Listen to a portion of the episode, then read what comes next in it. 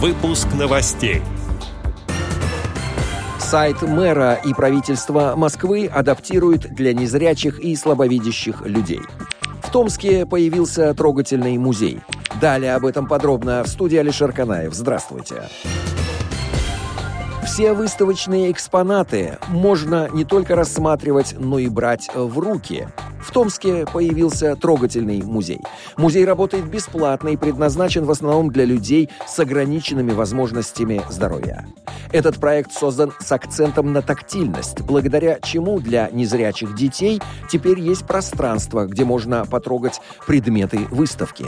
Все наши подопечные стремятся осязать и обонять экспонаты, чего нельзя сделать в обычных музеях. Здесь это разрешено, рассказала агентству социальной информации пресс-секретарь Томского благотворительного фонда «Обыкновенное чудо» Ирина Колосова. Это первый в Томске подобный специализированный музей.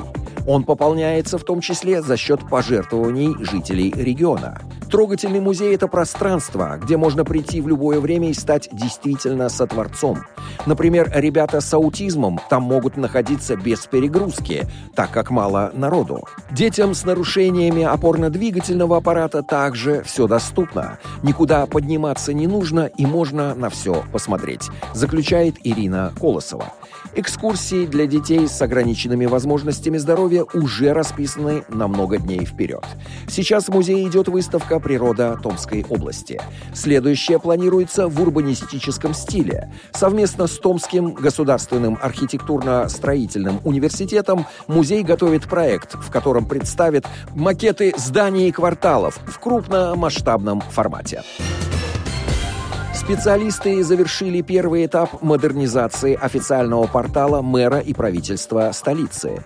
Теперь незрячим и слабовидящим людям стало проще находить информацию на сайте и пользоваться электронными сервисами, сообщает пресс-служба Департамента информационных технологий Москвы. Помочь пользователям с нарушениями зрения пользоваться сайтом мэра и правительства Москвы призваны скриндеры.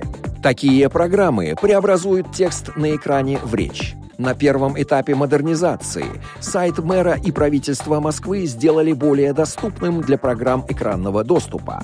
С помощью скриндера люди смогут переходить между разделами портала и выбирать нужные опции, а информация на экране будет зачитываться синтезатором речи. Также была доработана дизайн-система сайта. На портале применяются более удобные для слабовидящих межстрочные интервалы, размеры и контрастность шрифтов. Также инклюзивные новшества внедрены в мобильное приложение «Моя Москва». Отдел новостей «Радиовоз» приглашает к сотрудничеству региональной организации. Наш адрес новости собака радиовоз.ру. В студии был Алишер Канаев. До встречи на «Радиовоз».